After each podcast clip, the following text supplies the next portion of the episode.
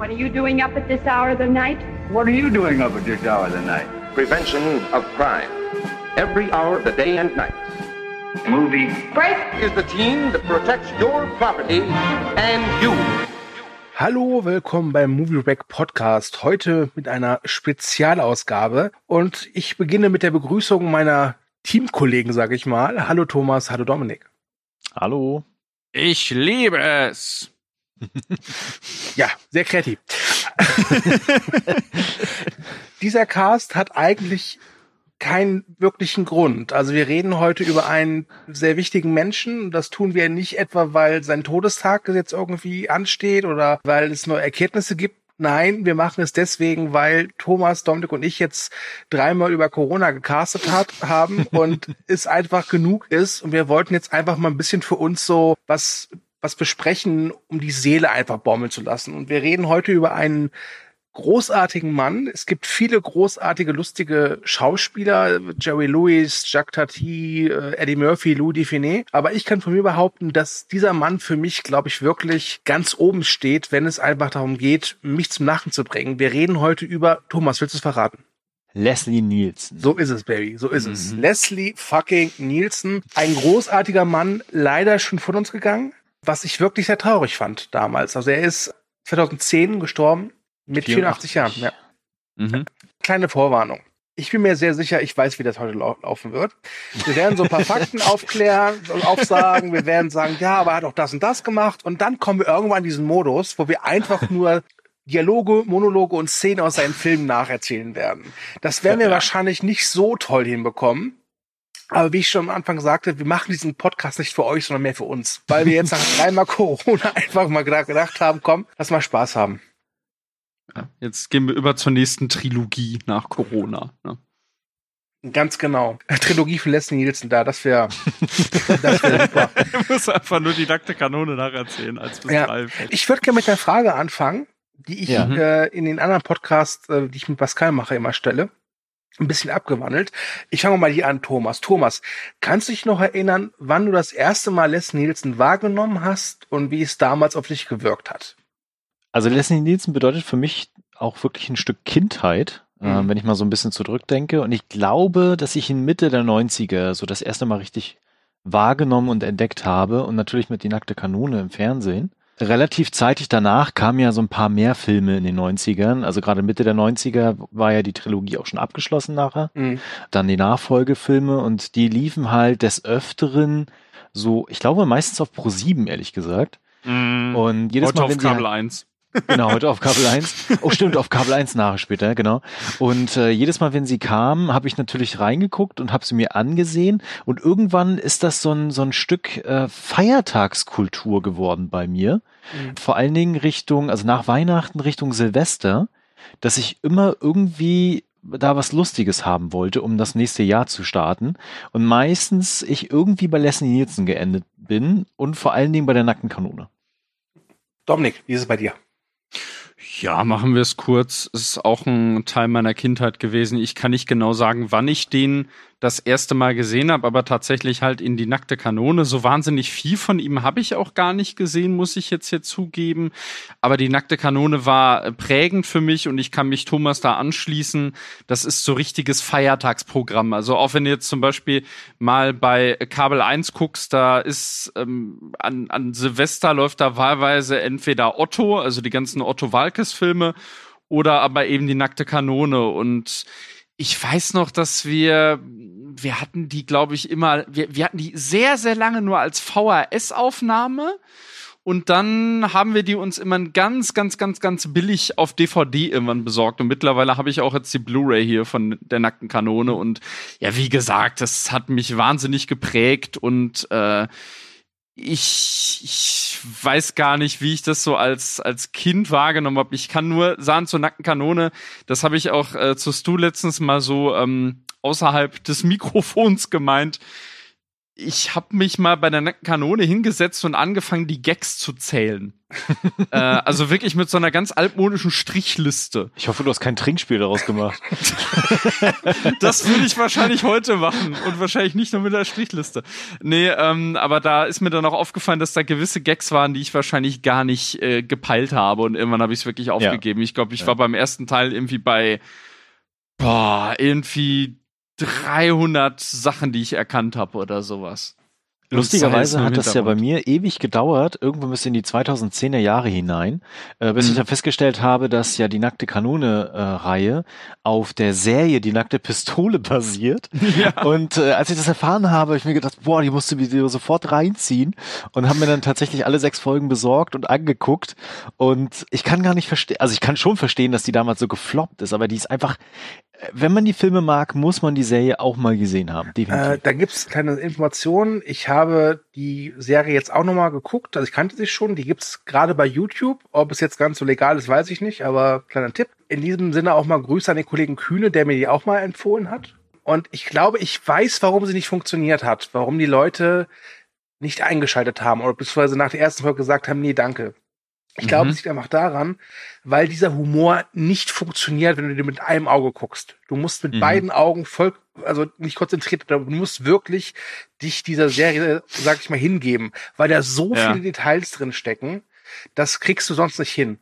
Also sowas wie Two and a Half Man oder so, da kannst du auch mit dem Viertelauge hingucken und verstehst, was die meinen, ja, oder verstehst den Gag dahinter. Aber zum Beispiel bei Die nackte Pistole gibt's ja diesen herrlichen Gag, wenn sie einen Szenenwechsel haben, also von, von einem Raum im anderen gehen und Leslie Nielsen geht einfach an der Kulisse vorbei. ja?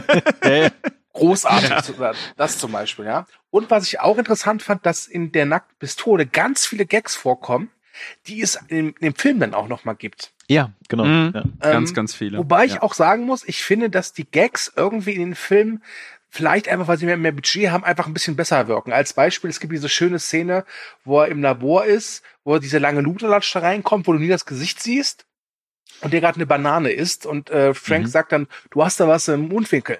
Nein, nein, andere Seite. Und dann macht's plopp und so ein Stück Banane fällt runter. Du hast da was in deinem Mundwinkel, ey. Nein, nein, die andere Seite. Und im Kinofilm ist das so on point. Da landet yeah. dieses Stück wirklich perfekt. Und in der Serie äh, landet dieses Stück auf dem Schreibtisch und dotzt so weiter. Und da, da siehst du halt schon, dass die Macher von Jagd der Kanone, glaube ich, wirklich sehr genau wussten, was sie machen und sehr, ja. sehr auf das Timing geachtet haben. Aber das ist auch wirklich dann beispiellos, so die Geschichte davon. Ne? Also hab, ich weiß nicht, habt ihr schon mal von einer Serie gehört, die im Fernsehen ein mega Flop war und dann ins Kino kam und dann mega abgeräumt hat? Könnte ja sein, dass es sowas noch gibt, aber wenn, dann fällt es mir jetzt gerade nicht ein. Ja, mir fällt ja. auch nichts ein. Ne? Ähm, auch nicht in dem Metier, ne, irgendwas. Nein. Aber bevor wir jetzt, weil wir haben, also ich habe jetzt schon angefangen, habe schon den ersten, die erste Szene nacherzählt. Ich wollte das ja eigentlich mehr so für, weißt du, lass uns doch ein bisschen was anderes. aufsparen, ja, ja. Denn Leslie ja. Nielsen ist ja nicht als Komödiant geboren oder ne? Ja. Er war ja wirklich ein klassisch ausgebildeter Schauspieler. Der ist ja neben Paul Newman und Marlon Brando äh, zu irgendeiner Schauspielschule geworden, in, gegangen in, in, New York. York. Ja. Und äh, hat sich sein Geld anfangs als TV-Darsteller für Werbespots und diverse Gastrollen in irgendwelchen Billigdramen verdient. Und Leslie Nielsen hatte damals immer das Problem, er war halt einer von diesen gut aussehenden jungen Kerlen, aber von denen gab es halt en masse in Hollywood. Deswegen mhm. hat er es echt schwer gehabt.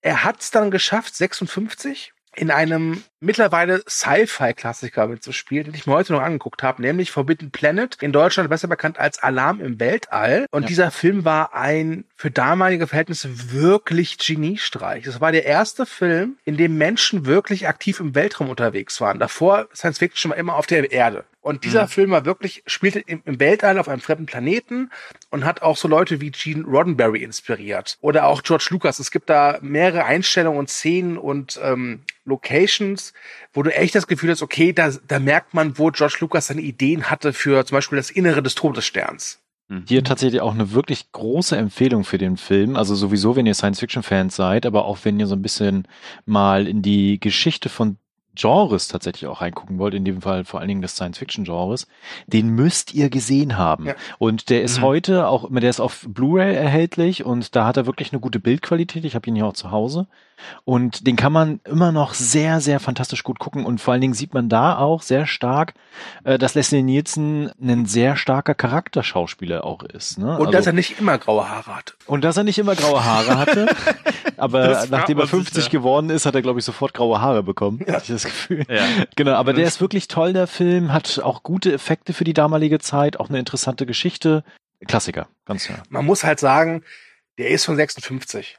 Das Ja, merkt klar, man ihm an, ne? Also so gerade von der Ästhetik her. Aber ich fand das heute sehr interessant, da zuzugucken. Teilweise hatte ich so meine Probleme, weil ich mir dachte, okay, das wirkt jetzt auf mich aus meiner heutigen Sichtweise schon ein bisschen unfreiwillig komisch. Ich glaube, Mhm. damals war das wegweisend. Das Problem war leider nur, dass MGM den Film produziert hat und sie wollten ihn einfach nicht produzieren. Dann haben sie gesagt, hört mal, wir haben da zwar Monster, aber die sind unsichtbar. Dann hat MGM gesagt, ja cool, dann ist es ja nicht so teuer.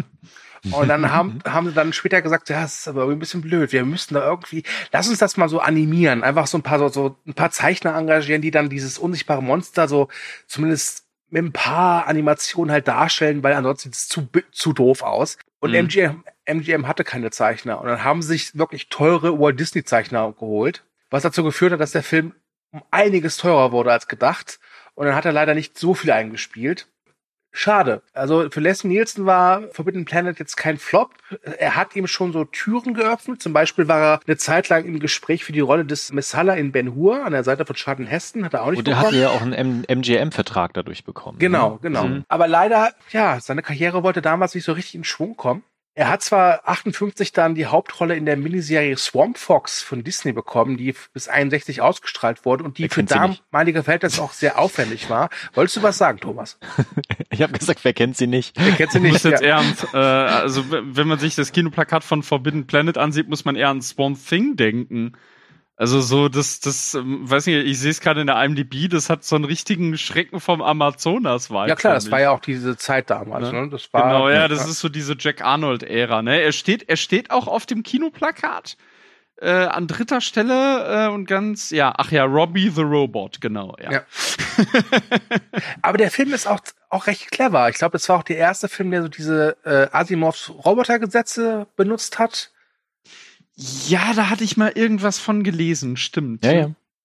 Aber jetzt sind wir wieder zurückgesprungen. Wir waren Ja, noch ich weiß, gerade Entschuldigung, schon- Entschuldigung. Also pass auf, wir machen Ja, weiß. machen uns kurz. Er hatte halt eigentlich immer Jobs, Leslie Nielsen, aber er hat es Mhm. nie so geschafft, so den, den Durchbruch zu ergattern. Er hatte dann noch 72 eine Nebenrolle in die Höllenfahrt der Poseidon, aber auch da hat es Ja. nicht so richtig ausgereicht.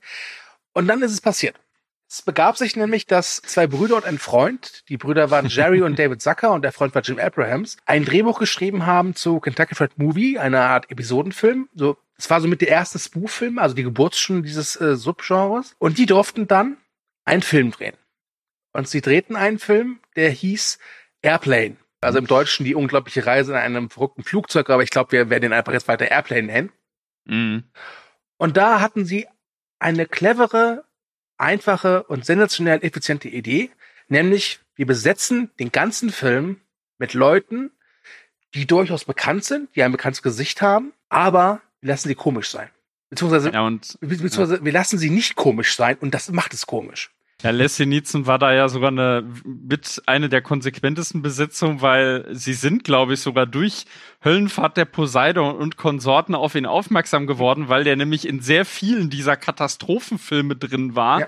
Ja. die ja zu der Zeit auch geboomt haben eben, weil ja da so langsam dann auch die Technik dann irgendwie voranschritt, ne? Und also das, das, das war doch dann, glaube ich, war das nicht auch dann, oder nee, das war später, ne, wo Twister rauskam, das war ja, wo visuelle Effekte auf dem Vormarsch waren dann, ne? Ja. Aber Katastrophenfilme gab es da einige. Und lustigerweise ist ja auch hier George, George Kennedy, auch aus der Nackten Kanone, der dann Ed Hocken spielt in der Nackten Kanone. Der ist ja auch aus äh, The Day After zum Beispiel. Ne? Auch ein bekannter äh, Katastrophenfilm. Also die 70er Jahre waren so das Genre der Katastrophenfilme, ne? Also Mhm. sowas Ja. wie Airplane beispielsweise. Nein, ein Airplane ist, Äh, äh, Airplane ist die Verarsche. Genau, äh, Erdbeben und wie sie alle hießen, ne? Die waren Genau. alle, alle in den 70er Jahren. Das war so, ja, das war halt der Blockbuster-Shit damals. Wobei, was ganz interessant ist, ich habe ein bisschen recherchiert. Airplane ist im Prinzip eine Art Remake. Es gab wohl Ende der 50er einen Film, der hieß The Final Hours, der so im Groben wirklich eins zu eins dieselbe Story hatte. Also auch, dass äh, irgendwie eine Vergiftung anliegt bei den Piloten und dass dann so ein traumatisierter äh, Air Force-Pilot halt diese Maschine landen muss. Und ich habe dann ein bisschen nach recherchiert und ein interessantes Video gefunden, wo wirklich so Szenen nebeneinander gestellt worden sind. Mhm. Die haben sie tatsächlich teilweise eins zu eins kopiert. Und das Ulkige ist, dass die Szenen aus dem Original von Ende der 50er fast genauso witzig sind. Wobei sie nicht Aber witzig eher unfreiwillig komisch. Genau. Ja. Leslie Nielsen spielt in Airplane Dr. Rumack und ich liebe alleine die erste Szene, die er hat. Wenn die Stewardess fragt, ob ein Arzt anwesend ist und eine ältere Dame sie dann aufzeigt und sagt so, entschuldigen Sie, Lady, ich glaube, der, der Mann neben mir ist Arzt. Und dann fragt die Stewardess jemand neben ihr, entschuldigen, sind Sie Arzt? Und man sieht Leslie Nielsen Ein Stethoskop. tot ernst, mit einem Stethoskop in einem Hals, einfach so, ganz recht. es, ist, es, ist, es, ist, es ist famos. Vor allem schon, schon, schon so in seinem Anzug aus der nackten Kanone gefühlt, ne? So ein bisschen. Also Airplane war wirklich damals ein großer Hit und hat Leslie Nielsen auch plötzlich bekannt gemacht. Das, das war einfach, es, es gibt ja auch einen Namen dafür, ne? Für, für diesen, diesen Humor, diesen trockenen Humor. Deadpan. Dieses Deadpan, ne? Und es gibt da so eine Szene auch, wo das, das es wirklich auf den Punkt trifft, ne? Wo er dann irgendwas sagt von einem, von einem Krankenhaus und sie Mhm. das aber eigentlich nochmal nachfragen möchte. Was, was ist das? Und er dann gar genau ein großes erklärt, Gebäude was, mit Patienten, aber spielt genau, Rolle. was ein Krankenhaus ist, aber so, so todernst, als wenn das so völlig normal wäre. Sagen Sie dem Captain sofort, wir müssen so schnell wie möglich landen. Die Frau muss sofort in ein Krankenhaus gebracht werden. Ein Krankenhaus? Was ist es? Ein großes Gebäude mit Patienten, aber das ist jetzt nicht so wichtig. Sagen Sie dem Captain, ich muss ihn sprechen. Selbstverständlich. Was ich jedes Mal vergesse, wenn ich Airplane gucke, übrigens, den könnt ihr gerade bei äh, Netflix sehen, ist, dass Leslie Nielsen da ein relativ geringes Screentime hat. Ja, der hat eine kleine Rolle, ja. Eine kleine Rolle, aber jede Rolle mit ihm ist sensationell. Aber damit nehmen sie auch wieder gekonnt auf die Schippe, dass er eben in so Katastrophenfilmen eben so Nebenrollen einfach hatte, ne? So äh, Höllenfahrt der Poseidon. Ich glaube, da spielt der irgendeiner von irgendeiner Der von der Kapitän. Schiffscrew oder so ähnlich. Genau, der, der Kapitän, genau. Ja, aber so häufig ist der da auch nicht zu sehen. Das ist eben eine Nebenrolle. Und er ist auch äh, zu der Zeit ist er ähm, und das das ist ja dann auch so äh, der der, der Spin eigentlich gewesen, dann soweit ich weiß bei der nackten Kanone dann. Er ist in erster Linie aus dem TV bekannt gewesen. Ja. Ne? Also auch schon davor, bevor die nackte Pistole kam. Und das ist dann eben, da spielen sie dann eben auch damit, dass man ein bekanntes Gesicht aus dem Fernsehen hat. So ein Gesicht, was die Leute zwar kennen, aber was jetzt nicht so übertrieben bekannt ist, dass man das jetzt irgendwie mit, mit gewissen Rollen gleich assoziiert, ne? Ich frage mich ja ehrlich gesagt, erstens, wie sie alle diese Stars dann zusammenbekommen haben, ne? Also was sie gesagt haben, hier, hier ist das Drehbuch, les mal. Hm. Und dann einen Rückruf bekommen haben, so, Alter, wollte ich mich verarschen. Ich glaube, ich, ich also ich, ich glaube mal gehört zu haben, dass einer, ich glaube, der Jim Abrams erzählt hat, dass sie ja wirklich auch Leute genommen haben, die ihr Geld halt mit diesen Katastrophenfilmen verdient haben. Ja, also Ja. Ja. Robert Stackton, Lloyd Bridges, die waren Mhm. halt einfach so geeicht auf diese Rollen. Und äh, sie waren wohl selbst überrascht, die, die äh, ZAZ, also Abrahams und die Zucker-Brüder, dass äh, die sofort zugesagt haben, weil die wohl einfach Bock drauf hatten, das so ein bisschen zu verarschen. Großartig. Und vor allen Dingen die zweite Frage, wie der Dreh abgelaufen ist. Also wie viele Takes sie wiederholen mussten, ähm, weil die Leute sich einfach nicht mehr eingekriegt haben. Ich glaube, da Ja, hat, ich er, hätt- hat der Leslie Nielsen mal erzählt, dass es am Anfang schwierig war, weil er halt versucht hat, lustig zu spielen. Und sie hat gesagt, Mhm. haben, nein, mach das nicht. Ja. Versuch nicht lustig zu sein. Und das ist es ja gerade. Das ist ja dieser, dieser Deadpan-Humor. Und für mich ist in Sachen Deadpan keiner so gut wie Leslie Nielsen. Auf jeden Fall. Ja, der hat das zu einer regelrechten Kunstform erhoben. Ja. Ab, ab, ab dem Punkt. Also das, das, das macht dem keiner nach. Das ist ja auch dann eben in der Nackenkanone ist das ja so. Ich meine, äh, deshalb hast du ja auch, das ist ja totales Cop- und Film-Noir-Klischee, dass du diese staubtrockenen Monologe von ihm hast, die dermaßen ernst eingesprochen sind mit noch so albernen Situationen. Ja, stimmt. Ne? Jetzt ist Herrlich. es so, dass mir Leslie Nielsen, als ich so ein bisschen seine Vita so durchgelesen habe, echt leid tat. Weil er hat ja immer versucht, wirklich ein Star zu werden oder bekannt zu werden. Ähm, Mhm. und dann hat er diesen Erfolg mit Airplane. Und dann kommt Paramount zu den, äh, zu Sackers und Abrahams zu und sagt so, pass auf, Leute, Air- Airplane war ein Erfolg. Wollt ihr was für uns machen? Und sie sagen, klar, wir machen eine Serie. Dann machen sie Police Squad, hierzulande bekannt als die nackte Pistole. Mhm. Sie produzieren sechs Folgen und nach vier Folgen wird die, wird's eingestellt. Und Leslie Nielsen ist halt wieder gescheitert. Und ich weiß Ja. nicht, also er war damals schon ein paar, hatte schon damals ein paar Jährchen auf dem Buckel, aber ich glaube, das ist, war bestimmt kein, nicht einfach für ihn, oder? Nee. Ja, auf jeden Fall. Also ich meine, wenn du da gerade erst im, im Kino relativ erfolgreich gelaufen bist, ne, und dann irgendwie den Vertrag bekommst, so, hey, cool, eine Serie, was ja damals auch, also die haben ja auch gehofft, dass das wirklich so ein Hit in dieser, äh, in der Saison wird dann, ne? Und ähm, dass es dann so krass gefloppt ist, ich glaube, das macht einen auf jeden Fall fertig. Man muss sich das aber auch mal betrachten. Er hat dann direkt nach Airplane hat er auch schon andere äh, Spoof-Komödien einfach gemacht, ne? Weiß ich nicht, sehe ich jetzt zum Beispiel 82 die un unheimlich verrückte Geisterstunde, wie der hier in Deutschland heißt. Ja. Oder Trottel im Weltall. Also sein, sein Weg ging dann schon nach Airplane, ging das in die Richtung. Also er war zwar direkt nach Airplane, war er noch in einem Horrorfilm drin. Und dann natürlich immer mal wieder im Fernsehen, aber ansonsten ging es dann schon in die Richtung. Und dann war die nackte Pistole eigentlich der, so gesehen eigentlich die Verschmelzung seiner beiden Steckenpferde, könnte man sagen, ne? Also Ja. Fernsehen und Spoof. Ja. Ne? Wobei man Ja, aber die nackte Pistole war halt 1982 dann, ne? Mhm. Und es hat aber einfach nochmal etliche Jahre gedauert, bis dann halt 1988 dann es soweit war, ne? Denn Paramount hat dann einfach die Serie auf VHS veröffentlicht. Willst du mal VHS erklären? Äh, VR, VHS. ähm,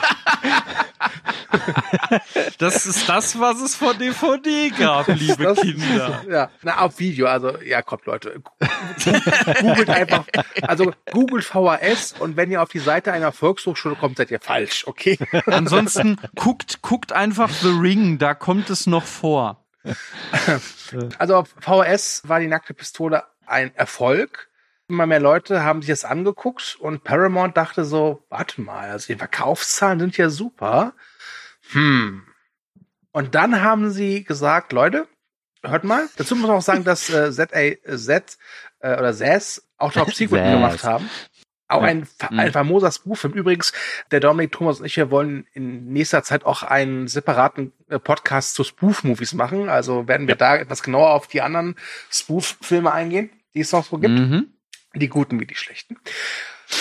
Und 91 war es dann soweit, dass einer der ganz großen Klassiker des Komödiengenres erschien, nämlich Die nackte Kanone. Und mein Gott, dieser Film ist, ist, ist zeitlos. also, also es gibt, es gibt natürlich ein paar Gags, die versteht man nicht, wenn man etwas jünger ist. Ja. Bestes Beispiel ist am Anfang, wenn sich diese Terroristen und Gorbatschow und Gaddafi da treffen Ja, und ja, dann. Frank Drebert sie aufmischt, er Gorbatschow in den Schwitzkasten nimmt und Gorbatschows Muttermaler auf der Stirn so wegrubbelt und er sagt, ich wusste es. Wobei das funktioniert, ja, ja, wenn, Es wenn man das so funktioniert, wenn du weißt, wer Gorbatschow ist. Aber wenn du jetzt ja, mal, eben, und, das, das Zwölfjährigen- weißt du eigentlich. wenn du jetzt einem Zwölfjährigen das zeigst, der wird, der wird wirklich wissen, wer Gorbatschow ist. Ja, ich habe es als Kind auch nicht gecheckt. Ich fand es trotzdem ultra lustig. Das, das ist eben das Tolle. Es ist ja auch purer Slapstick. Na, also es ist ja, es, es ist ja durchaus äh, so gesehen, also klar, natürlich auf einem, auf einem gewissen Niveau, aber eigentlich ist es ja einer der intellektuelleren Witze, sage ich mal. Aber der wird ja trotzdem über Slapstick ausgespielt und deshalb ist es einfach zum Totlachen. Also der Film funktioniert heute auch noch, auch wenn da natürlich viele Anspielungen drin sind, die so in die Ende der 80er, Anfang 90er verort, verortet sind. Mhm. Ähm, aber dieser Deadpan-Humor, der funktioniert einfach so wunderbar. Der ist, der ist zeitlos einfach. Ja. Ne? ja. Die Blicke von ihm alleine. Das ist, ich, ich schmeiß mich weg, wirklich. Ich schmeiß mich weg. Da, da gibt es diese Szene, die fand ich als Kind, glaube ich, schon mit die lustigste. Da, äh, ich, ich glaube, die ist auch aus der Serie übernommen. Da latscht er irgendwie durch die Gegend und überlegt, ja, warum war die Ich liebe dich nicht in Ludwigs Papieren aufgeführt? Und dann sieht man ihn irgendwie erst über Himmel und Hölle hüpfen und dann äh, gibt's noch Aufnahmen von seinen Füßen, wie er durch die Gegend läuft und der Gedanken ist. Und dann sieht man irgendwann, wie er auf so einen Waldweg oder auf so ein Stroh übergeht und sagt so von wegen, und wo zum Teufel bin ich hier? Und dann dieser Blick in die Kamera. Das ist eine großartige Szene. Ich meine, man muss auch so ein bisschen Leslie Nielsen da verstehen. Ne? Also ähm, ich meine, er hat äh, jahrzehntelang versucht, ein etablierter Charakterschauspieler zu werden und vor allen Dingen in Kinofilmen eine Hauptrolle zu ergattern. Ja. Und hat jetzt quasi hier seinen Durchbruch, aber mit was völlig anderem, womit er, glaube ich, nicht gerechnet hat, als er überhaupt seine Karriere begonnen hat. Und es gibt so ein schönes Interview von ihm, wo er dann sagt, dass er irgendwann aufgestanden ist und für sich beschlossen hat, dass er sich fortan nicht mehr so ernst nimmt. Mhm. Ne? Also, dass er einfach gesagt hat, so, ja, fuck it, ne? Also, ähm, ihr könnt von mir denken, was ich, was, was ihr wollt. So, ich, ich höre jetzt auf, hier das alles so ernst zu nehmen und zieh einfach meinen Kram durch. Und ich glaube, das hat ihm geholfen, einfach da auch in diese Kerbe zu springen und mhm. äh, diese, diese Rollen einfach äh, zu übernehmen und das natürlich auch wirklich so perfekt dann zu spielen. Und ich glaube, das ist auch immer so seine Botschaft gewesen. Also erstens, ähm, es ist egal, wie alt du bist, du kannst immer noch erfolgreich sein und irgendwas schaffen, ne? Und mhm. äh, dich auch neu erfinden und gleichzeitig, Alter, nimm dich nicht so ernst, die Welt nimmt dich auch meistens nicht ernst. So. Ja, es dürfte direkt dann nach Airplane gewesen sein, ne? Vielleicht so dieses, dieses Umdenken. Also, ja. wenn du dir dann halt so seine, seine Filmografie anguckst. Äh, das ich, ist muss auch mich übrigens schon, ich muss mich ganz eben ja. kurz so korrigieren. Es war nicht äh, 91, sondern äh, 88. 91 Ach so, 91 der zweite. Der zweite. Mein, genau, mein Fehler, genau. 88, ja, es ist ja nicht schlimm. Aber äh, also, wenn du, wenn ich jetzt nur mal in seine Filmografie gucke, du kannst das ganz genau sehen. Er hat äh, Airplane gemacht, dann diese, die äh, so so andere Spoof-Movies, äh, zwischendurch mal irgendwie ein Genre-Horrorfilm oder so. Dann kam die nackte Pistole und dann war der plötzlich nur noch im Fernsehen zu sehen. Also als als hätte er irgendwie seine, keine Ahnung, vielleicht hat ihn die nackte Kanone auch wirklich so entmutigt. Äh, äh, also die die die nackte Pistole meine ich jetzt, der Misserfolg. Ne? Könnte naja, ich sein. Meine, du musst ja auch gucken, was für Rollen du bekommst. Ne? Also ja. das, äh, du kannst ja das nicht ja. einfach aussuchen und sagen, ey, ich springe jetzt in den nächsten Kinofilm rein. Äh, nee. Sondern wenn dein, dein glaube, Agent jetzt ja, nur noch so eine Rollen an Bord zieht, ne, dann, ja, dann bleibst du halt da erstmal. Ich glaube auch, dass Leslie Nielsen halt zu der Zeit, wo er halt Airplane und so gemacht hat, schon gut verdient hat. Aber das war, glaube ich, nicht mhm. genug, dass er sich sagen konnte, okay, ich kann mir wirklich aussuchen, was ich mache. Ja, auf jeden Fall. Genau. Irgendwie frage ich mich ja, ich weiß nicht, wo, wo ich jetzt so ein bisschen halt über den recherchiert hatte. Ich hatte immer mehr äh, Leonardo DiCaprio in Once Upon a Time in Hollywood vor Augen. Also dieser Rick Dalton, der auch nie so richtig den Durchbruch gehabt hat, ne? Ja gut, der hatte die Hauptrolle in einer Western-Serie, aber dann auch so ein TV-Schauspieler, der immer mal nur so auftaucht, immer nur den Bösewicht spielt und immer stirbt, ne? Tja, vielleicht hätte er am Ende auch mal sowas spielen sollen. Ne? Ja. Ja, am Ende nimmt er sich auch nicht mehr so ernst. ja. Die nackte Kanone ist übrigens auch noch in einer Hinsicht interessant, weil dort jemand mitspielt, der auch in den zwei Sequels äh, zu sehen war, den man danach nicht mehr wirklich so mit Hi, Hi, Hi lustig verbindet. Ja. Verstehe ich überhaupt nicht. Keine ja. Ahnung, was da passiert ist. Er ist zum Totlachen in den Film. Wir reden natürlich über Priscilla Presley. Nein, wir reden über O.J. Simpson, mm. den O.J. Simpson, genau, der Star aus American Crime Story der so aussieht wie Cooper Jr., ähm, der in der Nackenkanone-Trilogie Nordberg spielt. Das ist auch so ein mhm. Name, Nordberg, der ist einfach dafür gemacht, um lustig zu sein. Oder? Das stimmt. Ja? zu sterben oder, um, oder verletzt zu werden. Und, ja. und ich möchte jetzt wirklich nicht sagen, dass ich äh, äh, O.J. Simpson sympathisch finde oder mit ihm sympathisiere oder so, aber der macht seine Sache echt gut. Mhm. Alleine eine der ersten Szenen ist, wenn er da so äh, diese Leute da abhört auf dem Boot, dann die Tür mhm. eintritt und dann in den dann das, äh, das Schiff kommt und ja. da, da, da sitzen halt wirklich zwölf schwer bewaffnete Männer, die alle schon eine Waffe auf ihn warten. Er kommt rein, Waffe fallen lassen, Polizei. Und einer der einer Leute wirklich ja, so. einer schmeißt die Waffe weg. das ist großartig, ja. Ja. Und, und dann passiert was, äh, das finde ich wahnsinnig gut, weil es eigentlich total kindlich ist. Nämlich, er wird halt erschossen, aber er fällt halt nicht tot um, sondern er latscht in eine Bärenfalle, er stolpert in den Kuchen, ja, er, er, er, er fällt gegen eine Tür, die halt frisch gestrichen ist. Das, oh nein. ja. Das ist, das ist, das ist so famos. Und dann ist es halt noch geiler, wenn, also Nordberg überlebt. Im Gegensatz zu seiner. Ehe, im, Gegensatz, zu seiner Ja. Ehefrau, also seiner echten, egal. Ähm, Ja. Und Spoiler, ich glaube Spoilerwarnung, ganz ehrlich, wer diesen Cast, wer diesen Cast hört und noch nie Nackte Kanone gesehen hat, dann tut's mir echt leid. Dann äh, Ja, dann, dann habt ihr euer Leben nicht gelebt. Ja. Es tut mir leid. ist es so herrlich, wenn dann äh, George Kennedy und Leslie Nielsen als Frank Drabin und sein Kollege Ed dann Nordberg besuchen. Es ist, es ist zum Schießen, weil äh, das Boot heißt I Love You. Ja, Ja. Äh, und äh, Nordberg versucht so, wahrscheinlich so Morphium-Wahn, äh, I Frank halt you. mitzuteilen, was Sache ist. Und er so, I love you, I love you. Ja, Nordberg, ich liebe dich auch. Und, und vor allen Dingen Drogen. Drogen. Ja, das kann ich jetzt nicht so nicht besorgen. Jetzt geben die doch was. Nein, nein, Heroin, Heroin. Das dauert etwas. Herr Nordberg, Ich ich kann's besorgen, aber ich brauche Zeit.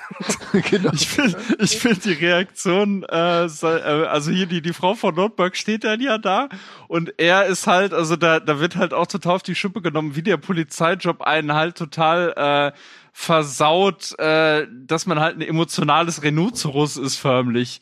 Und dann beschreibt Weil, ein, ein dreckiger Rumtreiber, ein schwuler Liebhaber und dann von wegen so, Wilma, warte nicht bis zuletzt mit dem Ausfüllen des Organspendeformulars. er hält dann ja am Ende dann die kleine Rede von wegen, dass sie nicht vorher ruhen werden, bis sie Ja. den Täter geschnappt haben. So lassen wir essen gehen jetzt. Das ist auch wirklich herrlich, ne? Also sie, sie nehmen ja auch diese ganzen typischen Facetten, die man so aus diesen Crime-Serien auch kennt aus der damaligen Zeit, ne?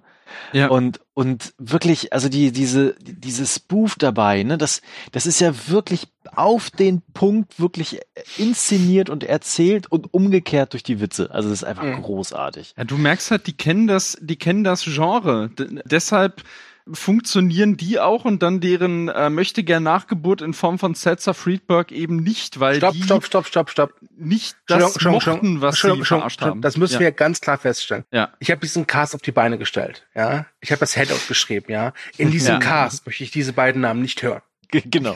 Die sind verboten. Die sind verboten. In diesem Spoof-Cast, den wir machen wollen, gerne. Da müsst ihr über sie reden, Okay. aber nicht bei Leslie Nielsen. Der Mann ist heilig. Ja, gut, okay, okay. Ja, kann mal jemand erzählen, worum es in den Nackte Kanone in Teil 1 geht? Das ist, das ist ganz ulkig, weil ich den mehrfach gesehen habe. Und er Ja. hat ja auch wirklich einen Plot. Also er hat eine Handlung, Ja. eine relativ ja. simple Handlung, aber wirklich eine, eine Handlung, die soweit funktioniert. Aber ich habe echt, wenn du mich fragst, worum geht's da? Äh, Das ist mir nämlich vorhin aufgefallen, als ich versucht habe, so ein bisschen die Geschichte zu rekapitulieren, und zwar von allen drei Filmen, dass ich irgendwann festgestellt habe, boah, die Story macht überhaupt keinen Sinn eigentlich, wenn man drüber nachdenkt. wobei, und ist bei so Teil völlig 2 und Teil banal. 3 kriege ich zusammen, bei 1 nicht.